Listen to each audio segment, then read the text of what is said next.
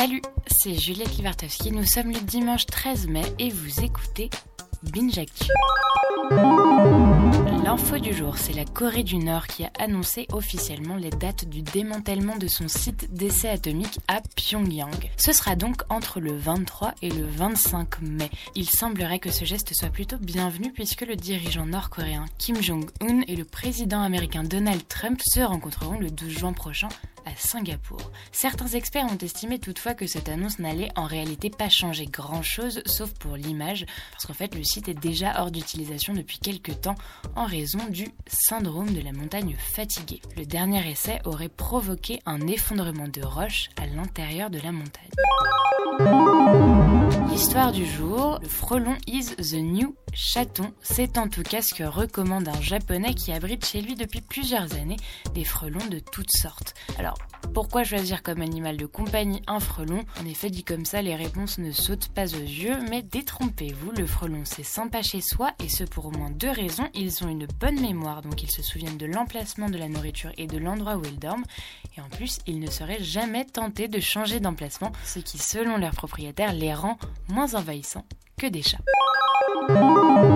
Hashtag Godard, c'est le hashtag du jour. Le réalisateur a fait parler de lui hier lors d'une conférence de presse un peu étonnante à Cannes. À défaut d'être dans la salle, il s'est exprimé via FaceTime pour présenter son nouveau film Livre d'images. Cigare à la bouche, il répondait tel un grand sage aux questions des journalistes faisant la queue les uns après les autres.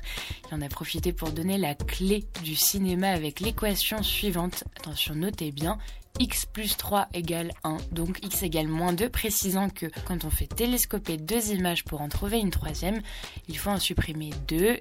C'est la clé du cinéma, mais il ne faut pas oublier la serrure. Voilà, il ne faut pas oublier la serrure. Non-information du jour, mais qui émeuvra sans doute les amateurs de football, c'est que l'identité de la mascotte du mondial 2019 a été dévoilée. Il s'agit d'Etty, qui est la fille de Footix, le mythique coq qui représentait les Bleus lors de la Coupe du Monde de football de 98. En plus d'incarner la liberté, notamment celle des jeunes filles de jouer au football, comme se félicite Brigitte Henrique, vice-présidente de la Fédération française de football et vice-présidente du comité d'organisation, Etty est en plus de ça présentée comme une fille audacieuse, facétieuse et épanouie. Et ouais, tout ça à la fois.